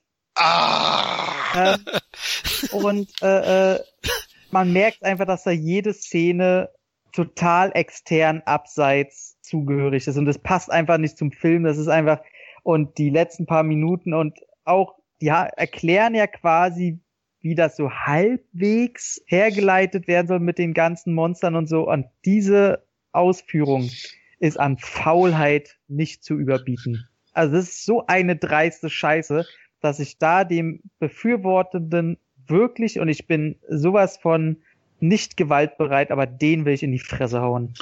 Also, okay, aber du willst mir ernsthaft sagen, dass die lieblos dazugestückelten Szenen bei diesem lieblos zusammengestückelten Film auffallen? Ja. Okay. Ja. Das Gut. tun sie echt. Also das tun sie wirklich, finde ich. Am das Schluss denkst du echt so, oh, was? Ja, aber ich habe das die ganze Zeit gedacht. Das Problem ist, dass der Film unglaublich sequenziell wirkt. Du hast eine Szene, dann hört die auf. Dann hast du noch eine Szene, dann hört die auf. Ja. Dann hast du wieder eine Szene, dann hört die auf. Das stimmt. Und der Punkt ist, das Interessanteste eigentlich die Welt am Anfang von dem Film. Das geopolitische, was ist, weswegen die den Scheiß machen müssen, den die tun, was quasi dreimal am Anfang erwähnt wird und nachher für so einen halbgaren Plotpoint benutzt wird, wird nie wirklich eingeführt. Das ist dieses klassische Show Don't Tell. Du hast hier einfach nur Tell, aber not Show, wo du die ganze Zeit am Anfang kurz irgendwie immer die gleiche Erwähnung hast mit, hey, unsere Welt ist so, blablabla. Aber anstatt zumindest irgendwie einen Impuls zu haben, dass man wenigstens, ich sag mal, so was wie Dawn of the Dead gemacht hat beim Remake, wo du irgendwelche ähm, Nachrichtenmaterial hast und das montierst zu einer Anfangssequenz. Irgendeine Art von Inspiration, irgendeine Art von künstlerischer Stil oder irgendwas. Der Film ist dermaßen 0815, einfach nur strikt Schema F Schema B? Keine Ahnung. Naja, passt doch denn zu Netflix-Filmen. Ja, genau. Der Punkt ist schlicht und ergreifend, dass es, deswegen kann ich dem Film auch nicht böse sein, weil ich nie investiert war in den Film. Ich hatte nie irgendwie, dass ich mitgebankt habe mit den Charakteren, oh Gott, weil, auf keinen Fall. Ja, aber genau das ist der Punkt. Da ich auch dermaßen komplett außerhalb des Geschehens stand, konnte ich auch nie wirklich sauer werden auf den Film, weil es plätscherte für irgendwie 100 Minuten vor sich hin, war dann Ah. aus, ich musste am Ende drüber lachen, wie blöd's war und das war's. Ja, ich bin schon sauer, weil sie damit äh, halt das Franchise Cloverfield ähm, Welches Franchise? Doch, doch, das ist schon eins. Und äh, dieses ganze drumherum Rätseln gehört dazu. Und jetzt haben sie es minimal aufgelöst. Und leider ist diese Auflösung, das ist halt wieder wie bei, komplett bei Lost. Und da hat das schon mal gegen die Wand gefahren. Das hätte was richtig, richtig Gutes werden können. Und Und kann es aber nicht mehr. Und ich finde, du tust einer Menge Science-Fiction-Filme Unrecht damit, wenn du den Film auch, äh, also eine Menge durchschnittlicher, die jetzt wirklich das Rad nicht neu erfunden hast und du sagst, ja, das ist ja ganz okay, weil es war er einfach nicht. Also, Nee, genau. da war, Also wenn du jetzt zum Beispiel. da war zu viel, für, sorry, wollte ich nicht unterbrechen, was wolltest nee, du gerne. sagen? Ähm, Okay, ich nee, unterbreche euch beide jetzt und sage, ihr habt leider recht. Es stimmt. Der Punkt ist, ich war einfach nur so dermaßen desinteressiert die ganze Laufzeit, dass ich wahrscheinlich nicht wirklich sauer werden konnte, weswegen ich im Endeffekt halt noch so halb und halb war. Aber ihr Ja. habt absolut recht. Ich, ich fand es halt verschenkte Chancen. Ich fand, weißt du, das Setting an sich, internationale Raumstation, äh, ein bisschen Physik für die Hard Science-Fiction-Fans, da war durchaus einiges äh, an Möglichkeiten drin, aber die sind so rigoros verschenkt worden. Und wenn du dann halt noch viel Science-Fiction kennst und dann die Szenen siehst, die echt offensichtlich aus anderen Filmen geklaut worden sind. Alle. Ja, Also- alle. Durch die Bank alle, eigentlich. Also ich finde, dass Daniel Brühl und Sang Si den MTV Teen Choice Award fürs beste Paar verdienen. Bin jetzt richtig heiß auf den Film. Also ich habe ja Cleverfield auch gesehen und so clever ist er leider nicht am Ende. Der ist einfach, der ist strunzensdumm. Ja, stimmt. Also was ich halt auch schlimm finde, ist dann so dieser krampfhafte Versuch, dann einen Bogen zu den anderen oder zum Erstling zu schlagen. Zu beiden, da sind ja auch, da sind ja auch Sachen drin, die, die den zweiten Teil aufgreifen, wenn man die Easter Eggs so ein bisschen rauslesen Ja, mag. da, da hätte ich wahrscheinlich nochmal schauen müssen, nicht nebenbei aufs Handy, aber aber Nicht für den Film. ja, mein Desinteresse war dann auch zunehmend. Ich fand es am Anfang ganz interessant, du hast es eben gesagt, die Maxime, warum sie das machen und so, das fand ich, wenn sie das ausgebaut hätten, da war durchaus Potenzial da, aber am Ende hat der Film null Substanz. Das ist für mich auch so eine, so eine krude Mischung aus Event Horizon und Alien und allen möglichen anderen Versatzstücken. Das hat halt auch nicht funktioniert insgesamt. Also ich, ich wäre vielleicht bei vier von zehn gewesen jetzt am Ende. Ähm, das Schicksal der Crew habt ihr angesprochen lässt einen kalt. Ich finde die Effekte okay, auch wenn ich die Raumstation irgendwie zu steril fand. Das hat mir nicht so gefallen, so von, von der Optik her. Da waren auch ganze Szenen auch teilweise eins zu eins abgekupfert von anderen Genrefilmen. Ja. Und, die, und dieser furchtbare Netflix-Farbfilter, der über allem lag. Ja. ja, ist so, tatsächlich. Ey, wer drauf achtet, Netflix nutzt immer dieselbe Color Grading, selbe Lichtstimmung, diese digital einfügen. Es ist die reinste Kotze. Stück Speck ausgeworfen und zugebissen. Ja, ey, spring ich drauf an, zu gerne. Das ich, kann ich mir gut vorstellen, wenn man der vorbeiläuft, so Color Grading. Ja, Micha, jetzt haben wir dir nicht gerade schmackhaft gemacht, ne? Also, Wie gesagt, er war auch vorher schon nicht schmackhaft für mich, weil ich fand den ersten so geil und die haben den schon beim zweiten Teil so missbraucht, also den Titel.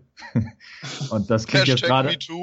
Ja, richtig, genau. Und das klingt, klingt jetzt alles gerade irgendwie nicht viel verlockender. Franchise-Rapen oder was? okay. Ähm, Du komm, musst es immer auf die Spitze treiben. Ja, ich weiß, ich muss immer übertreiben, aber es ist auch schon spät. Lasst uns zur schwarzen Miezekatze kommen. Und den Film haben ja zwei von uns schon gesehen, die Glücklichen. Die beiden Ja. PV-Ficker. Kalle, ich überlasse dir das Feld. Lass Also- mal los. Also, äh, ich, ich habe ja, äh, meine Rezension ist ja vor kurzem erschienen. Äh, bei mir hat er leider nur eine 6,5 bekommen. Ich hätte, hab mit einer 7 überlegt, aber ich stehe nach wie vor dazu, was ich geschrieben habe. Es ist auf alle Fälle ein Film, den man sich anschauen kann. Er macht auch vieles wirklich richtig gut. Das Problem ist, er vielleicht für mich wird er irgendwann, fällt er doch wieder in ein typisches Innen-Superhelden-Filmschema einfach rein. Und das jetzt hat bei mir einfach wieder diese Übersättigung eingesetzt. Sonst vom Setting her, äh, für den Schauspieler, wie er besetzt ist, muss ich echt sagen, gut ab. Ist wirklich die Creme de la Creme auch des afroamerikanischen Kinos mitvertreten. Äh, das Cast sind einige Oscar- beziehungsweise äh, Grammy-Gewinner äh, auch dabei. Aber mich hat er doch erschreckend kalt gelassen. Das muss man aber dazu wissen. Ich könnte auch mit dem Comic schon an sich nicht viel anfangen. Von daher mag auch sein, Christoph, du fandest ihn deutlich besser als ich, ne?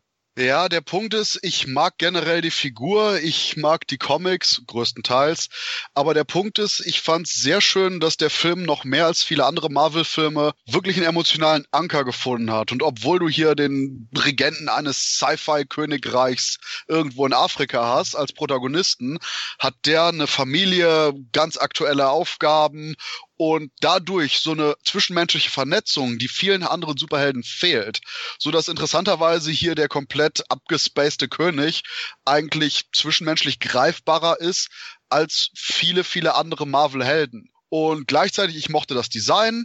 Problem war vielleicht die Action, weil du hattest zwei, drei ordentliche Action-Szenen, aber wie Khaled auch schon sagt, im Finale fällt er so ein bisschen in sich zusammen, weil es da zum einen durchaus bekanntere Elemente gibt und zum anderen irgendwie langweilig ist, weil man weiß, wie die Figuren reagieren. Man hat sehr schön die eigentlichen Charaktere eingeführt und dann hat man quasi die letzten 20 Minuten, wo sich genau das abläuft, was man erwartet, weil man die Figuren kennt. Der Punkt ist schlicht und ergreifend, dass dabei die Action so Schulterzuck okay ist und nicht ansatzweise irgendeine Art von Originalitätsbonus bekommt. Das Ganze sieht durchaus schön aus noch, aber es ist halt nicht so prall. Der Punkt ist generell, dass als komplett neue Ecke im Marvel-Universum das ein fantastisches Design hat, interessante Figuren und Umgebungen, die man gerne auch in Sequels dann wirklich weiter vertieft und die hier so eine interessante Mischung bieten, weil man hat nicht generell Superhelden, sondern eine Mischung aus ja, Spionagegeschichte und äh, Polit-Thriller zum großen Teil und das alles mit eben diesem Marvel-Film Zuckerguss fand ich persönlich sehr unterhaltsam und kann persönlich kaum erwarten, dass Teil 2 läuft, weil ich einfach nur mehr von der Welt sehen möchte, mehr von den Figuren und gerade jetzt mit der Grundlage, die hier gelegt wurde, sag, sehr schön und gut gemacht, Marvel. Wer Lust hat und nach dem Trailer denkt, das wäre was, der wird den Film mit Sicherheit mögen. Und ja, ich glaube, das war's schon. Also von mir vielleicht auch nur ein, zwei Worte dazu. Ich gebe dir komplett recht mit dem Setting. Äh, Wakanda ist echt toll gemacht und ich finde auch äh, die besten Momente hat der Film eigentlich auch, wenn er auf diesem afrikanischen Kontinent, in diesem fiktiven afrikanischen Staat spielt. Vor allem fand ich halt auch, das war jetzt nicht irgendwie so eine, in Anführungszeichen, folkloristische Darstellung von Afrika, sondern es hat auch schon ein bisschen den Kontinent mit sich eingefangen. Also was man, wie falsch man da was machen kann, das, das äh, sieht man zum Beispiel vom, beim Prinz von Zamunda äh, wo er auch in einem fiktiven Staat erstmal spielt, aber das ist halt so aufgesetzt. Also und dieser ganze Staat bei Black Panther, der kommt schon sehr realistisch auch teilweise rüber. Und ich fand auch noch sehr schön diese Verknüpfung aus Technologie und Mystik die in dem Film drin ist. Ich habe mich halt schwer getan an ein paar, also eben an, an der Action, dass er immer wieder in dieser Superheldenrolle verfallen ist und auch an ein paar Logiklöchern, die mir halt doch auffallen ist. Aber noch ein Pluspunkt zum Schluss, äh, definitiv auch ein sehr charismatischer Bösewicht. Wobei ich fast gerne mehr von Anthony Serkis als Claw gesehen hab, hätte. Ich auch, ab sowas von. Der Typ hatte so viel Spaß an seiner Rolle wie selten ein Mensch im Film. Jede Sekunde, wo der auf der Leinwand war, konntest du sehen, dass der einfach nur so viel Spaß hatte an allem, was er tat. Und vor allen Dingen, es war einer von den Schurken, der Spaß hatte am Schurken sein, ohne jetzt zu einem Power Ranger Bösewicht zu werden. Nee, Und das sage ich, und das sage ich als Power Ranger-Fan. Also der kam, der kam echt lässig rüber. Also äh, so, so eine Prise Wahnsinn mit drin gewesen, aber er kam äh, und das muss ich auch sagen, auch von den Figuren her ist er generell gut besetzt. Ich glaube, wa warum ich den Film auch ein bisschen niedriger bewertet habe, ist, weil der Film sich selber auch nicht ganz klar ist, was er eigentlich selber sein möchte. Ob es jetzt, äh, wie du schon sagst, ein, äh, gesagt hast, Christoph, ein Polizthriller eher sein soll, äh, ein bisschen äh, Agentending oder eben dieses Superhelden-Ding. Und ich glaube, ich hätte den Film mehr besser bewertet, wenn er mehr in diesem Polit-Ecke drin geblieben wäre. Eine Frage zu Serkins ganz kurz. Äh, hat er real gespielt oder war animiert? Ja, ja, war, war real mit seiner Rolle, die er schon in Avengers 2 Age of Ultron hatte. Ach, okay. Ach, der, der Söldner dann. Ah, ja, ja, okay. Aber so wunderbar durchgeknallt. Also, äh, herrlich. Und ich glaube, das macht ihm halt auch mal Spaß, dass er halt mal wieder spielen kann, ohne dass eine Maske oder eine, also eine Animation nur dahin ist, sondern dass er mal zu sehen ist einfach auch. Aber nichtsdestotrotz, Michael B. Jordan als Bösewicht ist auch super. Wobei ich da sag, bei Michael B. Jordan als Bösewicht, die Hintergrundgeschichte von ihm war viel interessanter als die Figur selbst. Das war quasi so nach dem Motto ein Bogen, der gespannt wird und der dann losgelassen wird. Und du hattest quasi viel mehr Aufbau für das, was im Endeffekt die eigentliche Figur war. Haben wir noch irgendwas zum Abschluss, was wir irgendwie für andere Filme anbringen wollen? Ja, natürlich. Zuletzt gesehen, meinst du jetzt, oder? Ja. Ja, klar, jeder darf mal. Äh, Tom, fang doch gleich mal an. Was hast du zuletzt noch gesehen? Ah, ich will eigentlich nur über ein bisschen mehr quatschen. Ähm, ich habe zum Beispiel auch gesehen hier diesen Wunder oder Wonder im Original, der recht erfolgreich ist mit dem entstellten Kind. Äh, hier mit Owen Wilson und äh, Julia Roberts das Ding. War ich recht enttäuscht. Star Wars spielt eine größere Rolle in dem Film. Das fand ich recht nett äh, als ständige Allegorie. Aber ähm, trotzdem, das ist so ein typischer Film für Hausfrauen, die mal wieder heulen wollen. Und, sich und, und genau so, also wer den, das, ja, ey, ganz ja. ehrlich, wer den Trailer gesehen hat, hat den ganzen Film gesehen. Der ganze Film hat nichts anderes als das, was der Trailer einem schon sagt. Er muss irgendwie da in die Schule, muss das Jahr schaffen und dreimal dürft ihr raten, wer einen besten Freund kriegt. Dass die Schwester von ihm, die natürlich auch was erreichen will, aber die Eltern kümmern sich dann immer mehr um eher das entstellte Kind und sie will auch respektiert werden, findet dann auch einen Freund und neue Stärke in der Theater AG und dann darfst du dreimal raten, wer auch eine Clique natürlich um sich hat und zum Schluss dann beklatscht wird und ach, das ist so eine konzipierte aber ganz, Scheiße. ganz nee, ernst, ich, nee. ich dachte, nee, ich dachte beim Trailer schon, meine ich denn nur, oder sieht das Kind gar nicht so abgefuckt aus, wie der Trailer einem das glauben machen will? ja, also ich glaube für uns nicht. Ich glaube halt, in der Grundschule ist es dann also nochmal. Das ist jetzt nicht Jeff Goldblum aus die Fliege. äh, den wäre ich schon cooler gefunden. Der kann immerhin an Wänden langlaufen. Ja, aber Kinder äh, sind schon gemein. Also das ja, ja, genau. Sagen, Kinder sind gemein und im Grunde ist es halt eine kind, ist es ein Kinder-Remake von Die Maske damals, also der nicht mit Jim Carrey. Also, du meinst, du meinst, du meinst mit Cher. Genau. Marty McFly, ja, genau. Und äh, genau, Ursprungs Marty McFly. Und, okay, Cher sah äh, auch so gruselig aus. So. Äh, und im Grunde erzählt, ach, der überrascht so und der geht ja auch noch viel zu lange und nee, braucht man sich wirklich nicht angucken, es sei denn, äh, man hat irgendwie oder kennt jemanden, der da so nah am Wasser gebaut ist und kein bisschen über irgendwas nachdenkt. Und aber ich glaube, das ist so, nicht weit von so, so Twilight-Konzepten, weißt du? So, man weiß die Zielgruppe und überrascht auch nicht weiter. Oder nicht ganz plattes Oscar-Bait. Oder ganz plattes genau. Oscar-Bait und dann, genau. Ja. So. Dann ganz kurz, äh, Winchester durfte ich schon sehen. Horrorfilm, der kommt Ende März jetzt raus mit äh, Helen Mirren und Jason Clark. Ja, ne? Der aus äh, Planet der Affen.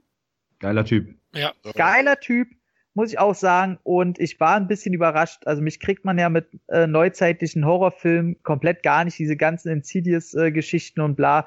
Sterbenslangweilig, äh, funktionieren bei mir immer nur über Jumpscares und das ist für mich keine Kunst. Trotzdem muss ich sagen, besonders durch Jason Clark, der da einen gewissen Humor reinbringt, besonders in der ersten Hälfte ist der Film wirklich angenehm, weil der auch nicht nur, also der hat das alte Thema, es gibt ein Horrorhaus, das Haus gibt's auch in echt und das Haus selber ist ein schöner Hauptdarsteller.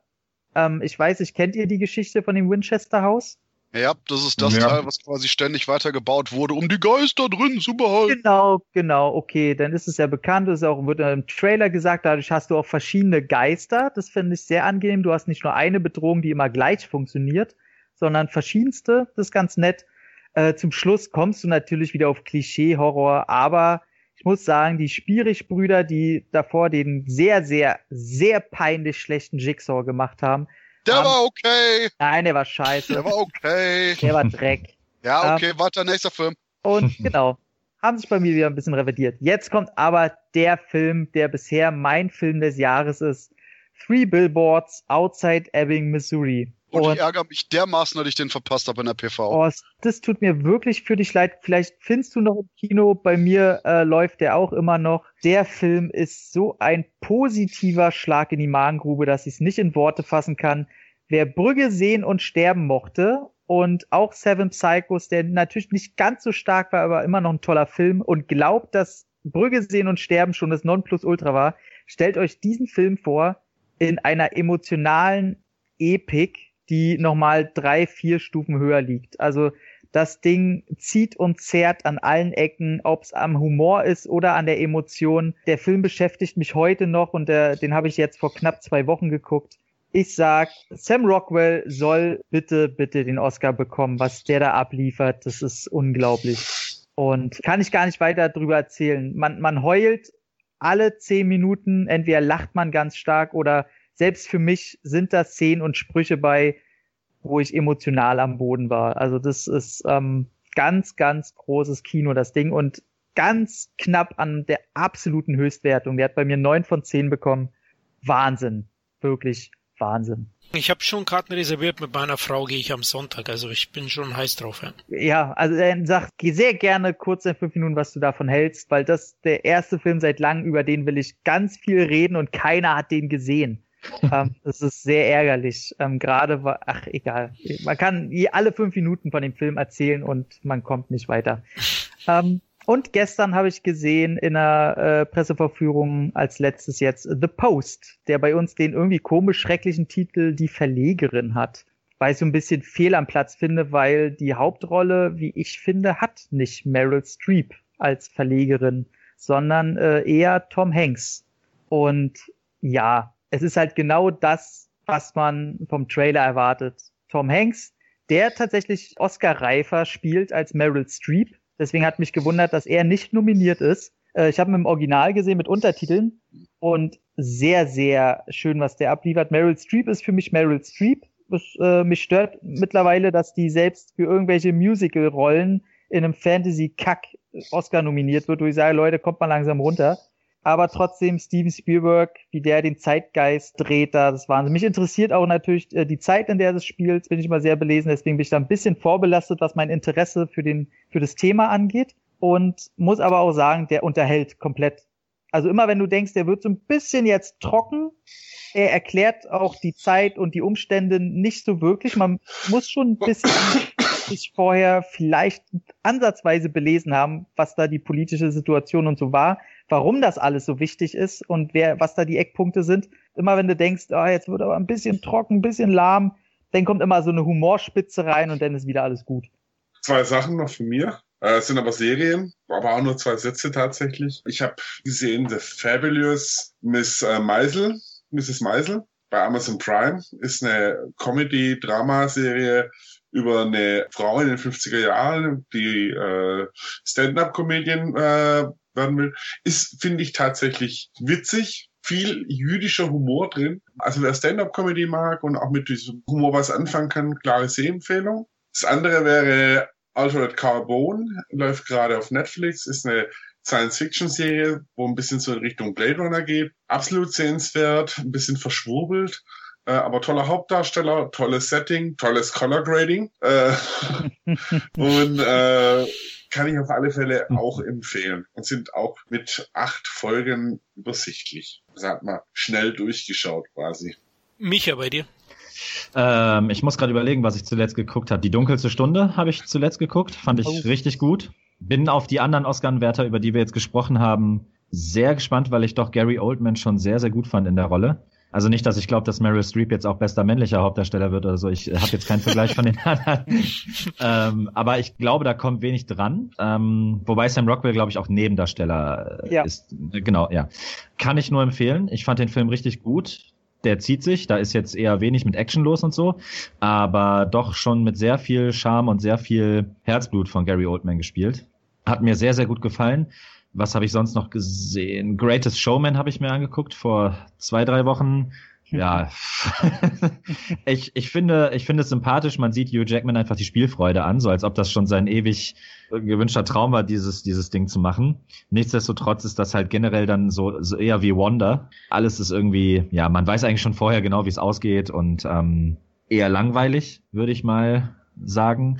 Und dann habe ich, habe ich auf Netflix, Schande über mein Haupt, ähm, habe ich das Spiel geguckt, beziehungsweise auf Englisch heißt er ja Gerald's Game. Soviel ich weiß, eine Verfilmung von Stephen King verbessert mich, wenn das richtig, einer. Richtig. Ja, ne? Wusste ich nicht. Ich habe ihn einfach nur geguckt und fand ihn super schräg und deswegen hat er mich auch super unterhalten. Als ich dann gehört habe, dass es von Stephen King ist, habe ich die ganzen Charakter schon viel besser nachvollziehen und verstehen können. Wer den noch nicht gesehen hat, kann sich den gern mal angucken. ist ein bisschen Fifty Shades of Grey mit Hund. Ah, oh nee, oh nee, warte. Oh, Hört sich super an. also oh. Nicht, auf, erotischer Ebene, jedenfalls nicht mit Hört dem Hund. Hört sich furchtbar an. nee, ist wirklich ein, also die die Story ist im Prinzip äh, frustriertes Paar fährt raus aufs Land, um um äh, das dem eigenen äh, ja Paar-Dasein wie so ein bisschen Leben einzuhauchen. Und äh, während er sie ans Bett fesselt, kriegt er einen Herzinfarkt beim Sexspiel und sie sitzt am Bett gefesselt halt da und äh, kriegt dann mehr oder weniger Besuch von ihren inneren Dämonen, während im echten Leben äh, ein Streuner äh, ins Haus kommt und anfängt an dem Typen rumzuknabbern. Also es ist ein sehr schräger Film, aber irgendwie hat er mich gut unterhalten. Er ist allerdings nicht mit Die dunkelste Stunde oder Shape of Water zu vergleichen. Das äh, möchte ich schon noch anmerken. Ja, dann hau ich hier mal eben kurz rein und sag, ich habe wahrscheinlich die einzigen Sachen gesehen, die ich war, waren alles irgendwie Exploitation-mäßig.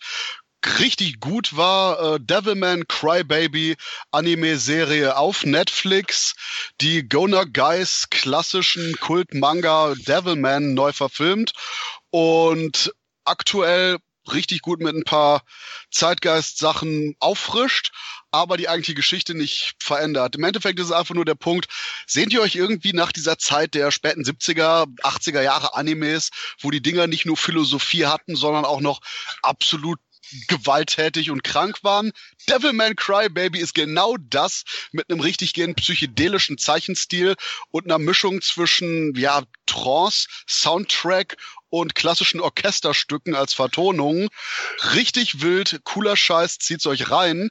Und apropos richtig wild, aber nicht unbedingt cooler Scheiß und wahrscheinlich jetzt der äh, ja Endpunkt für den heutigen MeToo-Gag. Ich habe Jeepers Creepers 3 gesehen uh. und ähm, der Punkt war ja, dass alle sagten, oh nein, Victor Salva, der, äh, ja, äh, Kinderschänder hat den nächsten Film gemacht und ja, hat er.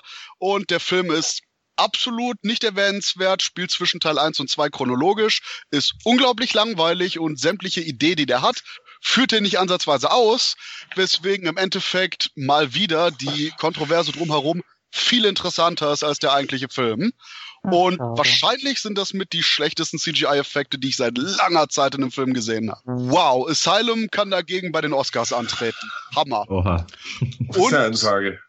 Ja, das, das ist wirklich, du siehst ein Auto äh, sich überschlagen, wo du echt denkst, Leute, Leute, nehmt einfach einen Matchbox-Wagen, kaufe ich euch eher ab, als was auch immer das gerade gewesen ist. Und als dritter Film habe ich gesehen Day of the Dead, Bloodline. Ich bin ja nicht einer von den Typen, der sagt, oh ja, der Film war so furchtbar, das ist ein Remake von irgendeinem Film, den ich mochte, der hat meine Kindheit vergewaltigt. Bei Day of the Dead Bloodline würde ich eine Ausnahme machen. Der Punkt ist, im Gegensatz zu dem letzten Day of the Dead Remake, was irgendwelche an den Wänden krabbelnde Zombies hatte und einen vegetarischen Zombie, der deswegen keine Leute fressen wollte, der so bescheuert war, dass er schon wieder lustig war. Das war Subtext.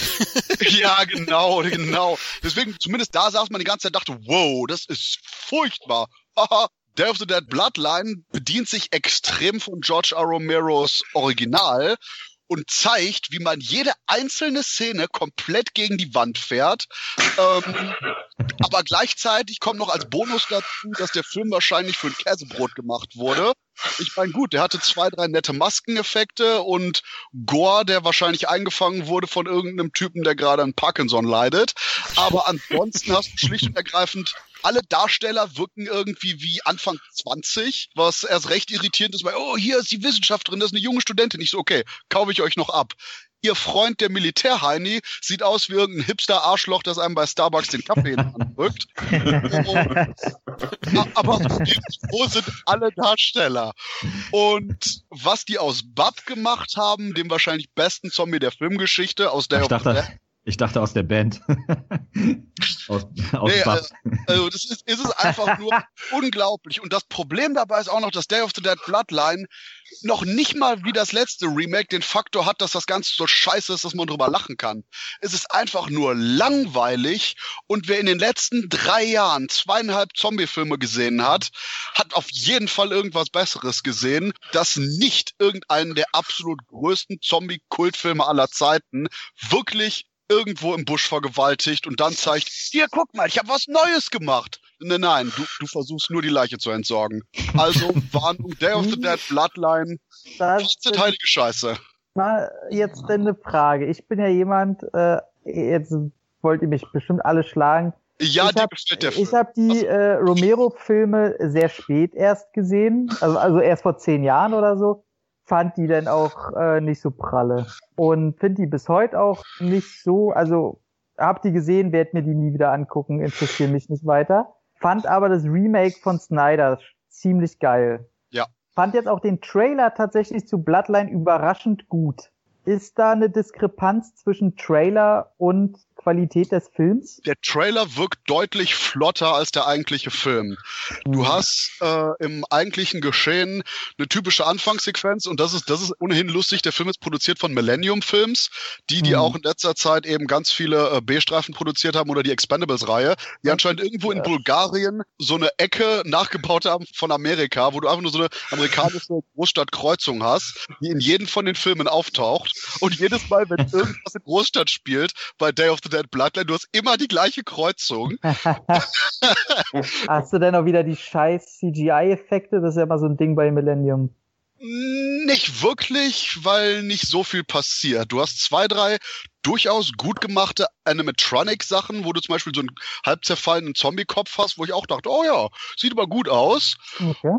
Aber das war's. Das ist das Beste, was ich dem Film geben kann, ist, dass die Effekte größtenteils wirklich gut ausgeführt sind, auch wenn die definitiv so eingefangen wurden nach dem Motto, oh ja, jetzt halten wir drauf, oh scheiße, das kommt nicht mehr durch das R-Rating durch. Ja, schneid weg, schneid weg, schneid weg.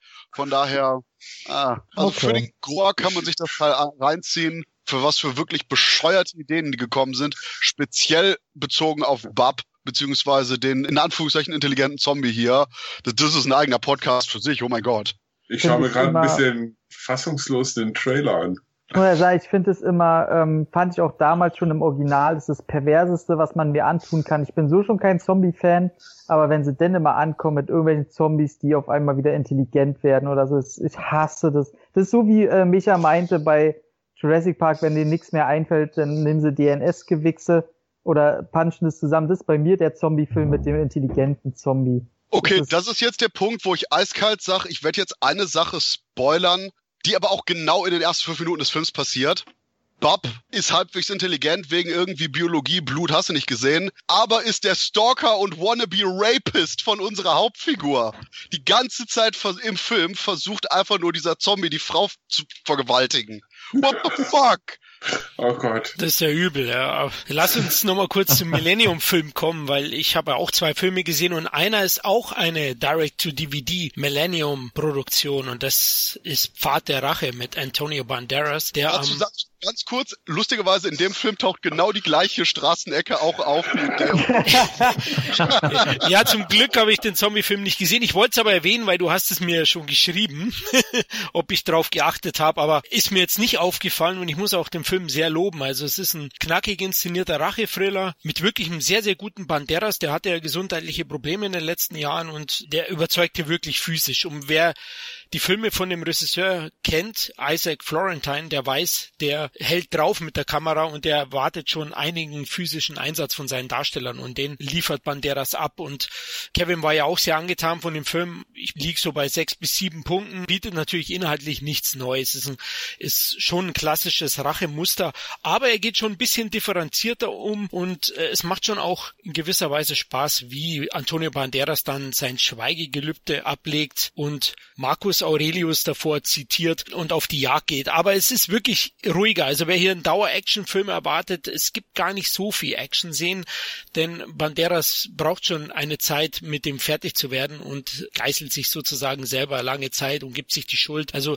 so platt wie viele andere Rache-Action-Filme ist er eben nicht. Und er ist gut inszeniert. Also Florentine würde ich unbedingt die Regie geben für Expendables 4, wenn der kommen sollte. Also der Mann, der sollte mal ein bisschen mehr Budget bekommen, ein bisschen mehr Möglichkeit. Ich finde, Action kann er großartig inszenieren. Also Banderas, da ist er einmal in so einem Cage-Fight äh, involviert, wo er selber zwar jetzt nicht so viel schlägt, sondern einsteckt, aber es ist echt sehr, sehr gut inszeniert. Ich stimme dir voll und ganz zu. Der Punkt ist nur, ich hätte echt gern noch zwei Action-Szenen einfach mehr gehabt. Denn Florentine kann Action wie kaum ein anderer inszenieren ja. und ist absolut in seinem Element dabei. Und ich sehne mich teilweise nach den Zeiten der späten 90er, Anfang 2000er Jahre zurück, wo der Sachen mit Gary Daniels wie Cold Harvest gemacht hat wo einfach nur die Action dermaßen reingehauen hat den und leider hier in den letzten paar Filmen immer bisschen weniger kam. Den gibt's hier immer noch nicht, den, den Cold Harvest, den kriegst du hier immer noch nicht äh, ungeschnitten. Ah, ich weiß, furchtbar. Ja. Aber Vater Rache ist auf jeden Fall eine Sichtung wert. Ich war echt überrascht, also wirklich positiv. Ich habe da nicht so viel erwartet, aber ist schon einer der Stärken. Und du hast schon recht, es könnte ein bisschen mehr Action geben, aber ich finde, durch die knackige Laufzeit geht es schon mit den paar eruptiven Gewaltspitzen, die es dann gibt. Ja, also absolut. Der Punkt ist einfach nur, Florentine könnte noch mehr. Das ist das Einzige. Genau, deswegen sage ich ja, gebt ihm Expendables 4 und 80 Millionen und vielleicht ein neues CGI-Studio und eine neue Straße in Bulgarien. Aber, aber der hätte schon drauf. Eine weitere Direct-to-DVD-Produktion, die ich gesehen habe, und das war schon die einzige, ins Kino bin ich kaum gekommen, Beyond Skyline. Vielleicht kennen die Hörer oder ihr kennt wahrscheinlich auch das, den Alien-Invasionsfilm von 2008, glaube ich, war das, oder? Oder 10, ähm, Skyline. Mhm. Und das ist jetzt hier die Fortsetzung. Das ist mal eine krude Mixtur. Also, das ist ein Film, den sieht man einfach an von welchen Ländern Produzenten der produziert wurde, weil der Film hat mitten im Geschehen dann so einen Split, wo er plötzlich in Malaysia endet und dann zu einem Kampfsportfilm mutiert, weil da wird dann auch gegen Außerirdische, die klar von der Technik her überlegen sind, mit Macheten und Fäusten gekämpft und es gefällt mir einfach.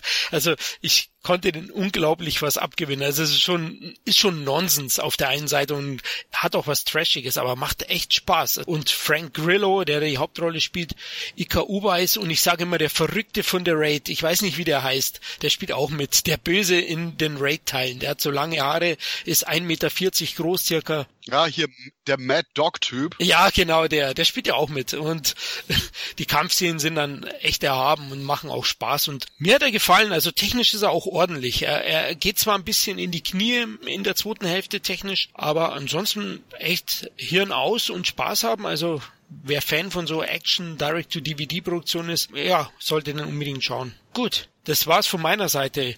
Ihr seid ja auch durch, ne? Wir sind vollkommen fertig. Okay, genau. Ja, nach dem Film, den du am Schluss vorgestellt hast, also dem Day of the Dead Bloodline, das ist schon was Hartes. Also ich habe ganz ehrlich, ich habe auch überlegt, ob ich den zumindest mal leihe, aber das hast du mir jetzt ausgetrieben. Ja, ich war erst mal eine halbe Stunde lang äh, weinend unter der Dusche und dann in Fötalstellung in meinem Bett. Ach, ja, aber 90 Prozent von diesen Zombie-Filmen, die erscheinen, kannst du nicht anschauen eigentlich. Und und der Trailer, also ich habe mir jetzt gerade so parallel ein bisschen angeschaut gehabt also das ist wirklich schlimm.